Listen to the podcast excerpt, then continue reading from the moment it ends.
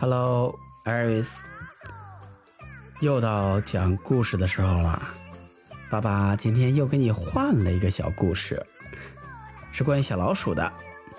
这个小老鼠呢叫 Air，和它名字很像啊，Iris。它呢在一次外出的时候，突然捡到了一条漂亮的毛毯。实际上，那是一个小姑娘的袜子，是小姑娘在花园里玩的时候不小心丢掉的。这条毛毯上有漂亮的蕾丝边还织着一排五颜六色的小花。埃尔呢，越看越喜欢，就把毛毯拖回了洞里，铺在了自己的小床上，每天盖着漂亮的毛毯去睡觉，连梦都是甜的。有一天，他的好朋友迪卡。来家里做客，迪卡一眼就看到了床上的漂亮的毛毯，他眼睛都放光了，高兴地说道：“哇，太漂亮了！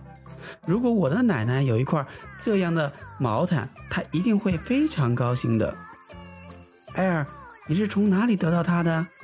我也想去弄一条。艾尔马上紧张了起来，生怕迪卡把他的宝贝拿走，他连忙说：“在花园里面。”一定是可以找到一条一模一样的。迪卡笑了笑说：“谢谢你，我明天就去。”埃尔终于松了一口气。晚上，埃尔又盖着小毛毯睡觉，可是今天他有点睡不着。埃尔想起了去迪卡家见过他的奶奶。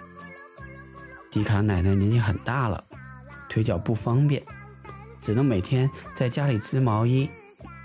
他非常慈祥，还经常拿出很好吃的东西来招待他们。奶奶喜欢编织，一定对漂亮东西呢非常喜爱。艾尔想着想着就睡着了。第二天，艾尔特意去找迪卡，在小花园的旁边，他看见了垂头丧气的迪卡坐在土堆上。艾尔问：“迪卡，你怎么了？”迪卡很失望地说。我我想找一条漂亮的毛毯送给奶奶做生日礼物，可是好像这不好找。埃尔也觉得很难过，可是他什么也没说。晚上回到家，埃尔的妈妈发现埃尔有点不高兴，就轻的问：“埃尔，你有什么麻烦吗？可以跟妈妈说吗？”埃尔把小毛毯的事儿告诉了妈妈。妈妈对艾尔说：“最开心的事儿不是拥有什么宝贝，而是因为你的行动让别人开心，那才是最大的快乐。乐于助人的人，上天都会赏赐他的。”艾尔听完妈妈的话，想了想说：“好吧，那我明天就把小毛毯送给迪卡奶奶做生日礼物吧。”妈妈微笑的点头。睡前，艾尔把小毛毯精心的叠好，又找了一根红丝带，扎成了蝴蝶结。他拿出以前的旧毯子盖在身上，睡得非常的踏实。天一亮，艾尔就抱着礼物来到了迪卡家。咚咚咚，咚咚咚，开门的是迪卡。他看见艾尔，吃了一惊。艾尔把礼包递给了迪卡。说：“这是我们送给奶奶的礼物。”迪卡高兴极了。两个小朋友拉着手跑到了奶奶家。当奶奶看见漂亮毯子，还有可爱的孙子们，笑得合不拢嘴。她说：“这是我收到了最喜爱的生日礼物，谢谢你们。”过了不久，艾尔和迪卡又在小花园里玩。忽然，一阵大风好像把什么东西吹了下来。迪卡大声的叫着：“快看，快看，那是一条小毛毯落了下来。”他们跑过去一看，真的是一条一模一样的小毛毯，一样的蕾丝，还有一排五颜六色的小花。为了让别人快乐的埃尔，真的得到了上天的赏赐。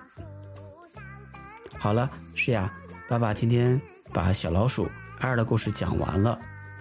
爸爸想告诉你，帮助别人。你会快乐，别人也会快乐。希望诗雅是一个乐于助人的人。好了，诗雅，早点睡觉吧，爸爸爱你，晚安，Good night，Iris，晚安。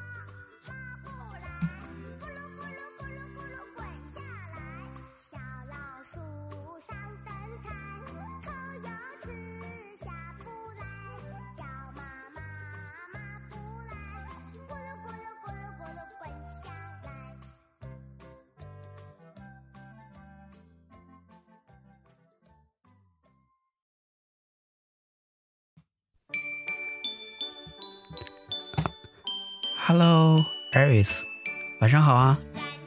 今天爸爸给你带来一个新的故事，叫《烟斗里的小星星》。熊爸爸和熊孩子每天晚上都要去散步，都要走很远很远的路。爸爸都会握着熊孩子的手，让熊孩子感受到他的温暖。熊孩子说。爸爸，爸爸，给我讲个故事吧。爸爸取出烟斗，把烟点着，然后开始给熊孩子讲故事。可是呢，熊爸爸的烟总是点不着，因为熊爸爸不是火柴用完了，就是忘记带火柴了。这个时候呢，熊爸爸就说：“孩子，和爸爸比赛跑步吧，目标我们的家，一、二、三，开始跑。”熊孩子和爸爸每天晚上都是在走了很远很远的路以后，往家再跑一次。这个村庄里的每一个人在夜里都能听见熊爸爸和熊孩子跑步的声音。他们说，熊爸爸和熊孩子是一对最有毅力的人，他们每天晚上都跑步。当然，跑步的。不仅仅是熊孩子和熊爸爸，还有一大群的萤火虫。这些萤火虫很喜欢和熊爸爸和熊孩子一起，觉得他们是一对很有趣的人。还有，这些萤火虫们也很喜欢听熊爸爸的故事。熊爸爸的故事总是那么的精彩动人。这一天晚上，熊爸爸和熊孩子走了很远很远的路。熊爸爸一边抽着烟斗，一边给熊孩子讲故事。故事讲到很迷人的地方，熊爸爸突然不讲了，因为熊爸爸的烟斗灭了。烟斗灭了，熊爸爸就不知道故事的另一半怎么讲了。熊爸爸说：“目标，我们的家，一。”二三，开始跑。可是这一次，熊孩子不跑了，那些萤火虫也不跑了。他们要求熊爸爸把故事讲完。熊爸爸说：“可是我的烟斗灭了，故事的另一半我找不着了。”那些萤火虫们都愿意帮忙，他们一个一个的。降落在了熊爸爸的烟斗上，都想用自己的亮光把烟斗点燃，可是他们的力气太小了。就在这时候，从天上掉下了一颗星星，这颗星星落在了熊爸爸的烟斗里面。星星说：“来，我来试一试。”星星一点，就把熊爸爸的烟斗点着了。这是一颗爱听故事的星星。每天晚上，他都伸着自己的耳朵听熊爸爸的故事。星星说：“熊爸爸，希望你讲故事的声音再大一点，因为我离得太远了。”好了，我得走了，要不然被妈妈知道了，她会在明天白天罚我在太阳底下站一天的。说着，星星飞走了。熊爸爸和熊孩子都喜欢这个可爱的星星。熊爸爸在讲故事的时候，声音很大，远方的人听见了，还以为是熊爸爸在唱歌呢。熊爸爸和熊孩子在晚上散步的时候，在讲故事的时候，在烟斗灭了的时候，再也不用跑很远的路回家取火柴了，因为这颗爱听故事的星星会来帮助熊爸爸。而且，星星的妈妈从来没有惩罚过星星，所有的妈妈都不会，诗雅的妈妈也不会。这个村里的人更加尊敬熊爸爸和熊孩子了。他们说，熊爸爸每天晚上都在教熊孩子唱歌，他要把熊孩子培养成一个歌星啊！好了，诗雅，爸爸的故事讲完了。爸爸知道诗雅也爱唱歌，对不对？好了，诗雅，早点睡觉吧，爸爸想你，爸爸亲亲。Good night，诗雅。Iris，晚安。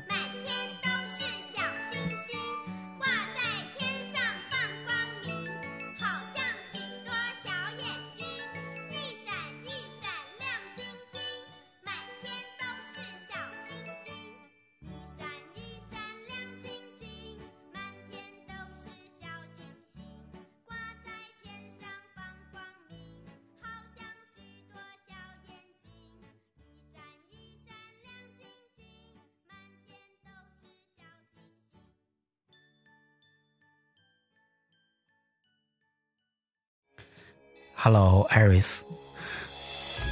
Good evening. 爸爸给你讲一个小故事，是《西游记》的故事，是孙悟空和他的师傅，还有沙和尚，他们一起取经的故事。你好好听着呀。唐僧、孙悟空、猪八戒、沙和尚一起到西天取经。有一天呢，天气太热了。他，猪八戒呢觉得又累又饿。孙悟空说：“那你们待会儿歇会儿，我去摘点水果给大家解解渴。”猪八戒连忙说：“我也去，我也去。”他想跟着孙悟空去，可以早点吃到水果，还能多吃几个。猪八戒跟着孙悟空走啊走啊，走了许多路，连个小酸梨也没找着，他心里可高兴了，就哎呦哎的叫起来。你怎么了，八戒？我肚子疼，走不动了。你摘了水果，可别一个人吃了。孙悟空知道猪八戒偷懒，不去理他，就一个跟头去南海摘水果了。再说猪八戒，找个树荫儿正想睡一觉，忽然看见山脚下有一个绿油油的东西走了过来，一看，哇，是个大西瓜，他高兴极了。把西瓜一切四块，自言自语地说：“第一块给师傅，第二块请孙悟空吃，第三块请沙和尚吃，第四块，嗯，这是我的。”他张开大嘴巴，几口就把这西瓜吃了。西瓜一块不够吃啊，我把孙悟空的一块吃了吧。他又吃了一块，西瓜真解渴。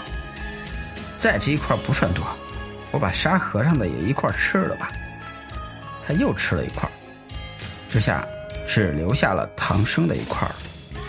他捧了起来，又放了下去。放下去之后呢，他又捧了起来，最后还是憋不住，把这西瓜给吃了。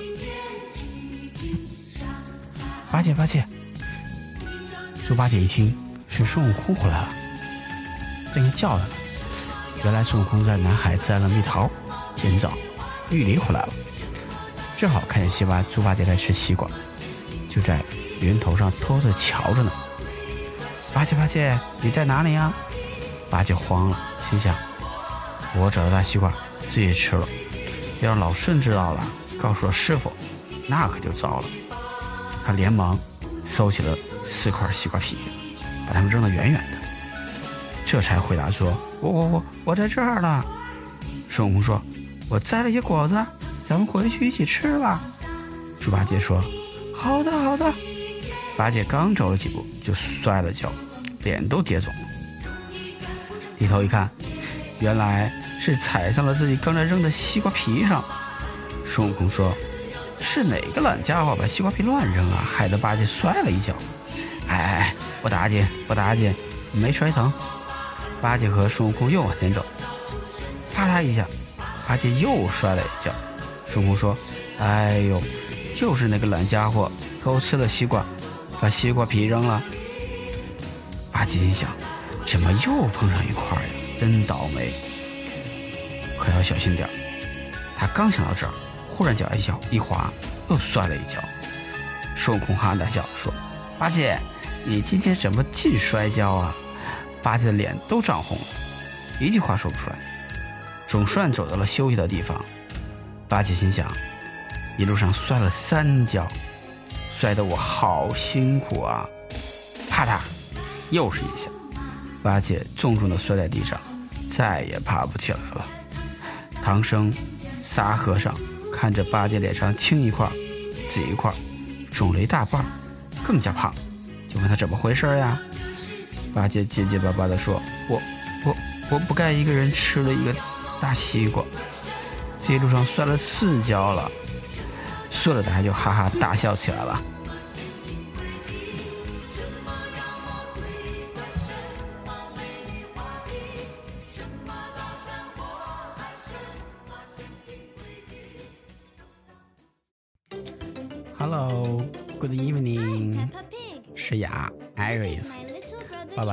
讲一个新的故事。你今天不是想听乔治的故事吗？小猪佩奇的故事吗？爸爸找了一个。嗯，爸爸先问你个问题啊，乔治最喜欢的玩具是谁呀？是呀知道吗？是恐龙。有时候呢，乔治会拿着恐龙出来吓佩奇，佩奇就会，哇，好可怕呀，就会吓得跑走了。然后呢，每次吃饭的时候呢，恐龙先生呢都会住在乔治的身边。突然妈妈说：“怎么可以这样？打嗝的是你啊，还是恐龙先生啊？”乔治说：“恐龙。”其实这时候呢，乔治打了个嗝，大家都会哈哈的笑起来。每天晚上洗澡的时候呢，乔治也会和恐龙先生一起洗，就像诗雅每天晚上自己去洗手啊、洗脸呀、刷牙呀。并且抱着自己的娃娃睡觉一样。妈妈等他洗完之后呢，就会跟佩奇和乔治去道晚安。晚安，佩奇。佩奇会说晚安，妈咪。妈妈说晚安，乔治。晚安，恐龙先生。睡觉的时候呢，恐龙先生和乔治会一起盖着被子。平常呢，乔治最喜欢的游戏就是把恐龙呢，哇，扔到空中去。然后会喊着“哇，好高啊！”然后等它掉下来的时候呢，再接住它。有一天，佩奇和爸爸在下棋。佩奇说：“爸爸，我赢了。”猪爸爸说：“哇，佩奇你好厉害呀！”就在这个时候呢，乔治哭着进来了。哇哇，哭得好厉害呀！爸爸说：“乔治，怎么了？”乔治只是哭。爸就在问他。怎么了？怎么了？告诉爸爸吧。乔治说：“哦，恐龙，恐恐龙丢了。”爸说：“乔治，你是不是把恐龙丢在哪里了？你知道吗？”这样乔治不太清楚的。那之后呢？妈妈说：“别担心，乔治，我们会帮你找回恐龙的。”猪爸爸说：“这是侦探的工作。”派迪说：“爸爸，什么是侦探呀？”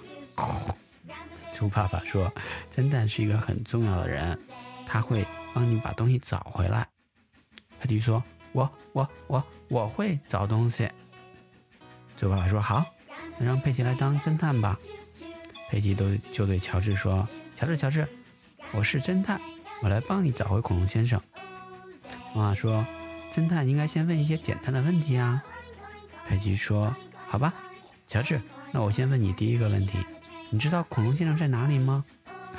这时候，乔治一看姐姐在问他，就瞬间哭得更厉害了，哇哇哇的哭啊！乔治想他不知道恐龙在哪里。那猪爸爸说：“侦探可以猜猜恐龙先生可能在什么地方啊？”佩奇说：“我知道，我知道在哪里，因为每一次乔治呢都会和恐龙先生一起洗澡，他应该在浴缸里。等他们找到。”鱼缸那边却没有发现恐龙，就说：“哦，恐龙不在这里，那它应该在床上吧？”因为每天晚上乔治都会抱着恐龙睡觉。那他们到床上发现也没有。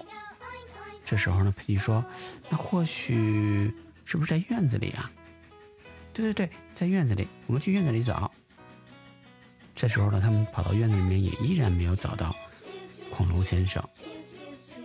那猪爸爸这时候说：“乔治，你是不是喜欢把恐龙扔到空中啊？”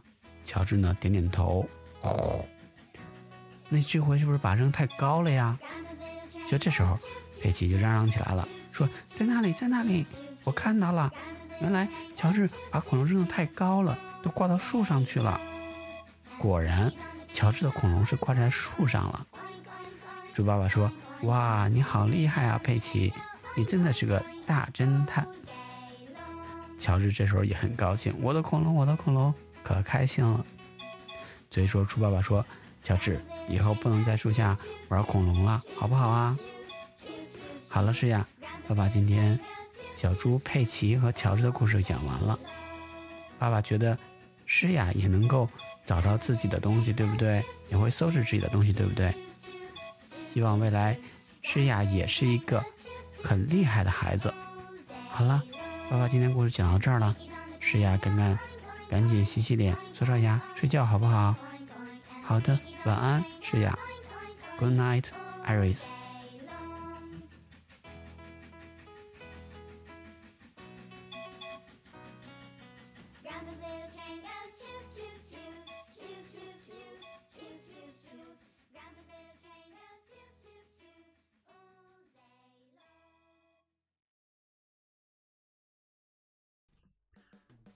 嗨，艾瑞斯，爸爸今天又来给你讲故事了。今天爸爸讲一个糖果的故事。是呀，是不是好久没有吃糖果了？嗯，小兔冰冰的妈妈呢，要到小兔的奶奶家住一些日子，于是呢，她做了很多的糖果，作为小兔冰冰这几天在家里的零食。冰冰呢，请来了小狗小雪来和她作伴。一进冰冰的家门呢，小雪就惊得叫了起来。哇，这些糖果都可以盖一座房子了！冰冰那双红宝石般的眼睛闪闪。对呀，他俩说干就干。小兔冰冰家后面有一片很大的树林，冰冰和小雪用小推车把糖果全部运到了树林里。他们用硬硬的方糖当砖，用熬化的糖做粘合剂，把它们都砌了起来。窗户用的是透明的水果味的糖块。屋顶用的是五颜六色的猪猪糖和星星糖，上面还镶着两根特别大号的彩色的棒棒糖。是呀，是不是好久没吃棒棒糖了？对于这座小房子呢，冰冰和小雪有说不出的有多喜欢。当天晚上呢，他俩就在糖果屋里睡了一觉，都做了一个香香甜甜的梦。于是呢，他们决定邀请自己的好朋友们也来这里玩。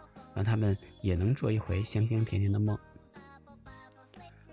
老鼠西里和花拉呢，也想来糖果屋里。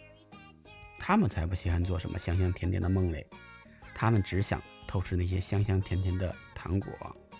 于是呢，他们一路嗅着香甜味儿呢，来到了糖果屋前。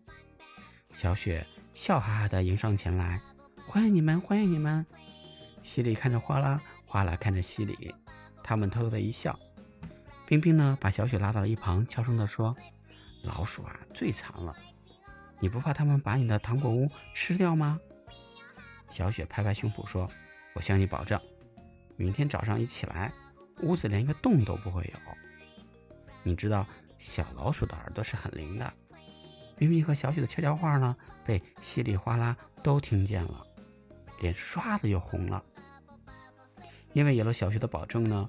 冰冰同意西里和花拉进屋去睡觉的。西里和花拉躺在床上，糖果的香味儿呢，直接往他们鼻子里面钻，馋得他们呀口水直接往下流。可是最终谁也没有去舔，谁也没有去啃，因为他们都没有忘记小雪向冰冰做的保证。真不明白，那是傻狗为什么要相信我们呢？西里疑惑不解。花拉呢一本正经地说：“你想一想啊，在当今这个世界上，还有谁信任我们呀？”想着想着，他俩睡着了，都做了一个香香甜甜的梦。第二天早上，西里和花拉带着他们的梦悄悄的走了。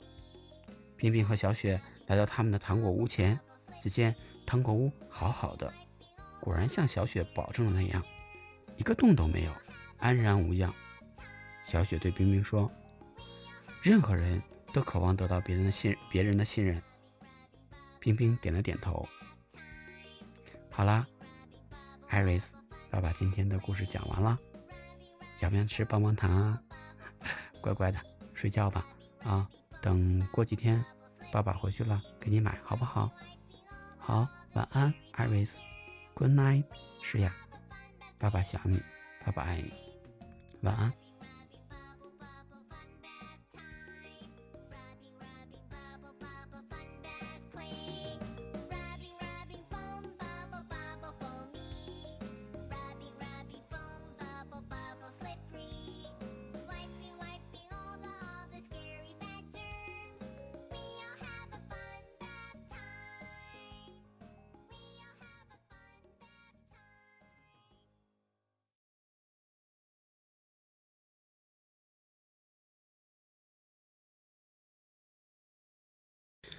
哎，石雅，那个爸爸今天晚上给你讲一个新的故事，好不好？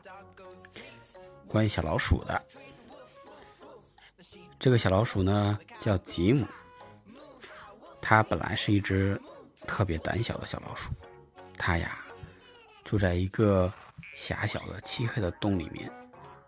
年纪大的老鼠们经常告诉吉姆，外面的世界有多么的可怕，有怪物。有老鼠夹，踩上去就没命了。尤其还有可怕的猫。那只猫呢，有着锋利的爪子，走起路来呢悄无声息，啊呜一口就把小老鼠吞进肚子里了，多可怕！像每次吉姆想到那只可怕的猫，就浑身的发抖，他也不敢离开老鼠洞。有时候呢，甚至连往洞口看一眼的勇气都没有。吉姆想，也许我天生就胆小吧。对一只小老鼠来说，这可是真是件麻烦的事情。别的老鼠出门去找食物，总能带回来点好吃的，像奶酪啊、老里泡泡呀、烤肠啊、cake 呀。可是吉姆呢，只能跟着吃点剩饭、剩菜啥的。可怜的小吉姆啊，就越来越瘦了。吉米呢，也是一只小老鼠。一丁点大的时候呢，吉米和吉姆就在一起玩。小吉米的个子呢不大，可是呀，他已经可以独自到洞外去找食物了。看着吉姆孤单单的蜷缩在家里的样子，吉米可着急了。他告诉吉姆。其实啊，外面的世界没有那么可怕。可是吉姆不相信，他还是不敢出去，到外面去看一看。有一天，小吉姆饥肠辘辘的待在家里面，昨晚剩下的饭呀，已经被吃光了，再也没有什么东西可以填饱肚子了。突然，吉姆发现不远处的洞口竟然有一块奶酪。吉姆甚至还能闻到那奶酪诱人的香气，可是吉姆犹豫着。从洞里望出去，外面的世界就像张着大口的怪物，仿佛随时就要把它给吃掉一样。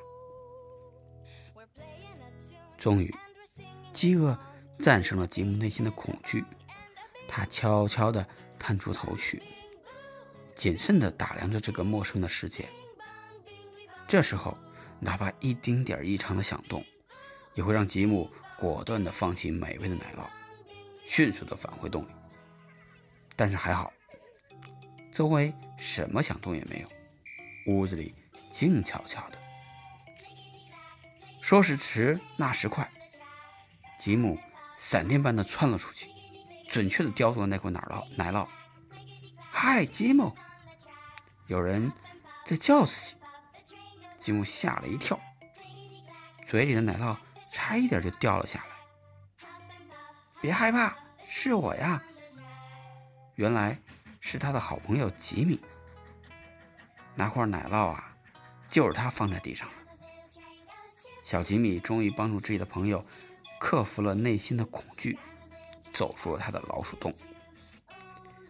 吉姆好奇地向四周望了望，这是一间很大的房子，中间呢摆着一张八仙桌，桌子上摆满了好吃的鸡鸭鱼肉，还有一盆香喷喷的奶酪。吉姆不再那么害怕了。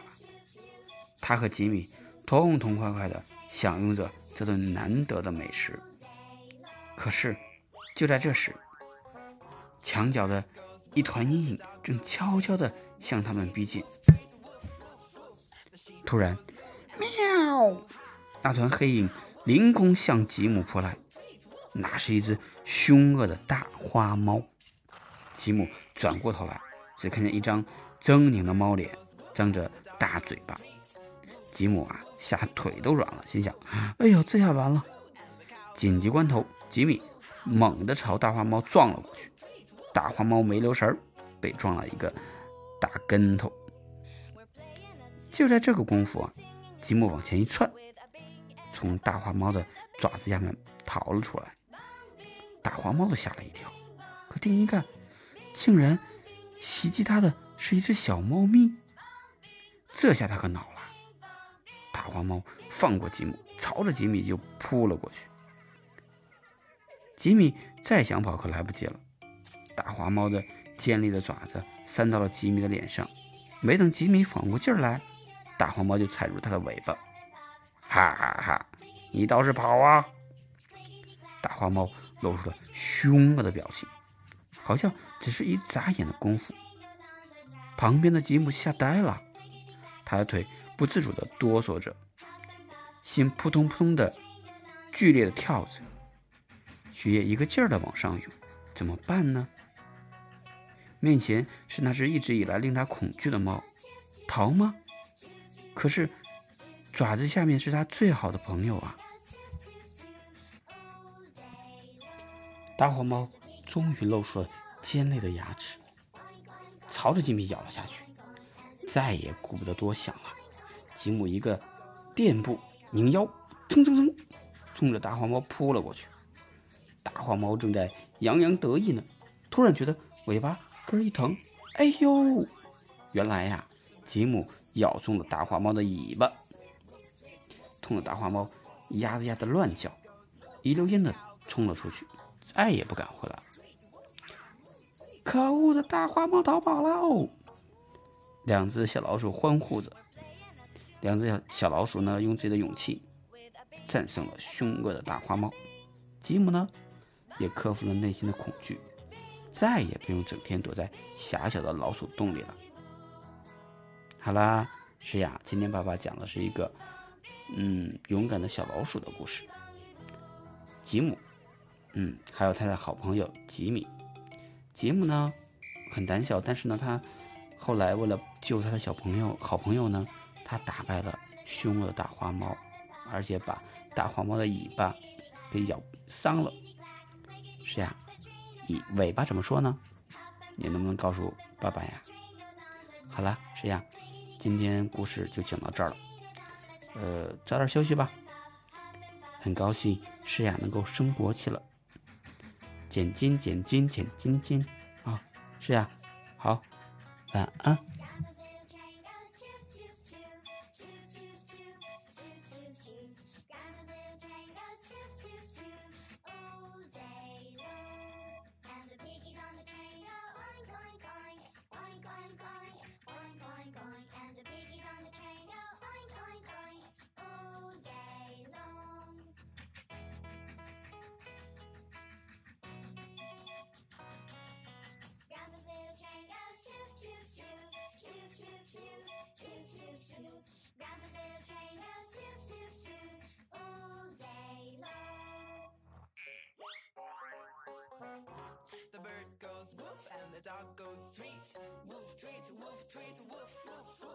sheep goes moo and the cow go ha.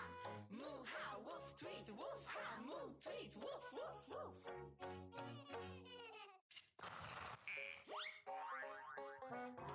The bird goes woof and the dog goes tweet. Woof tweet, woof tweet, woof woof woof. The sheep goes moo and the cow go ha. Moo ha, woof tweet, woof ha, moo tweet, woof woof woof. We're playing nothing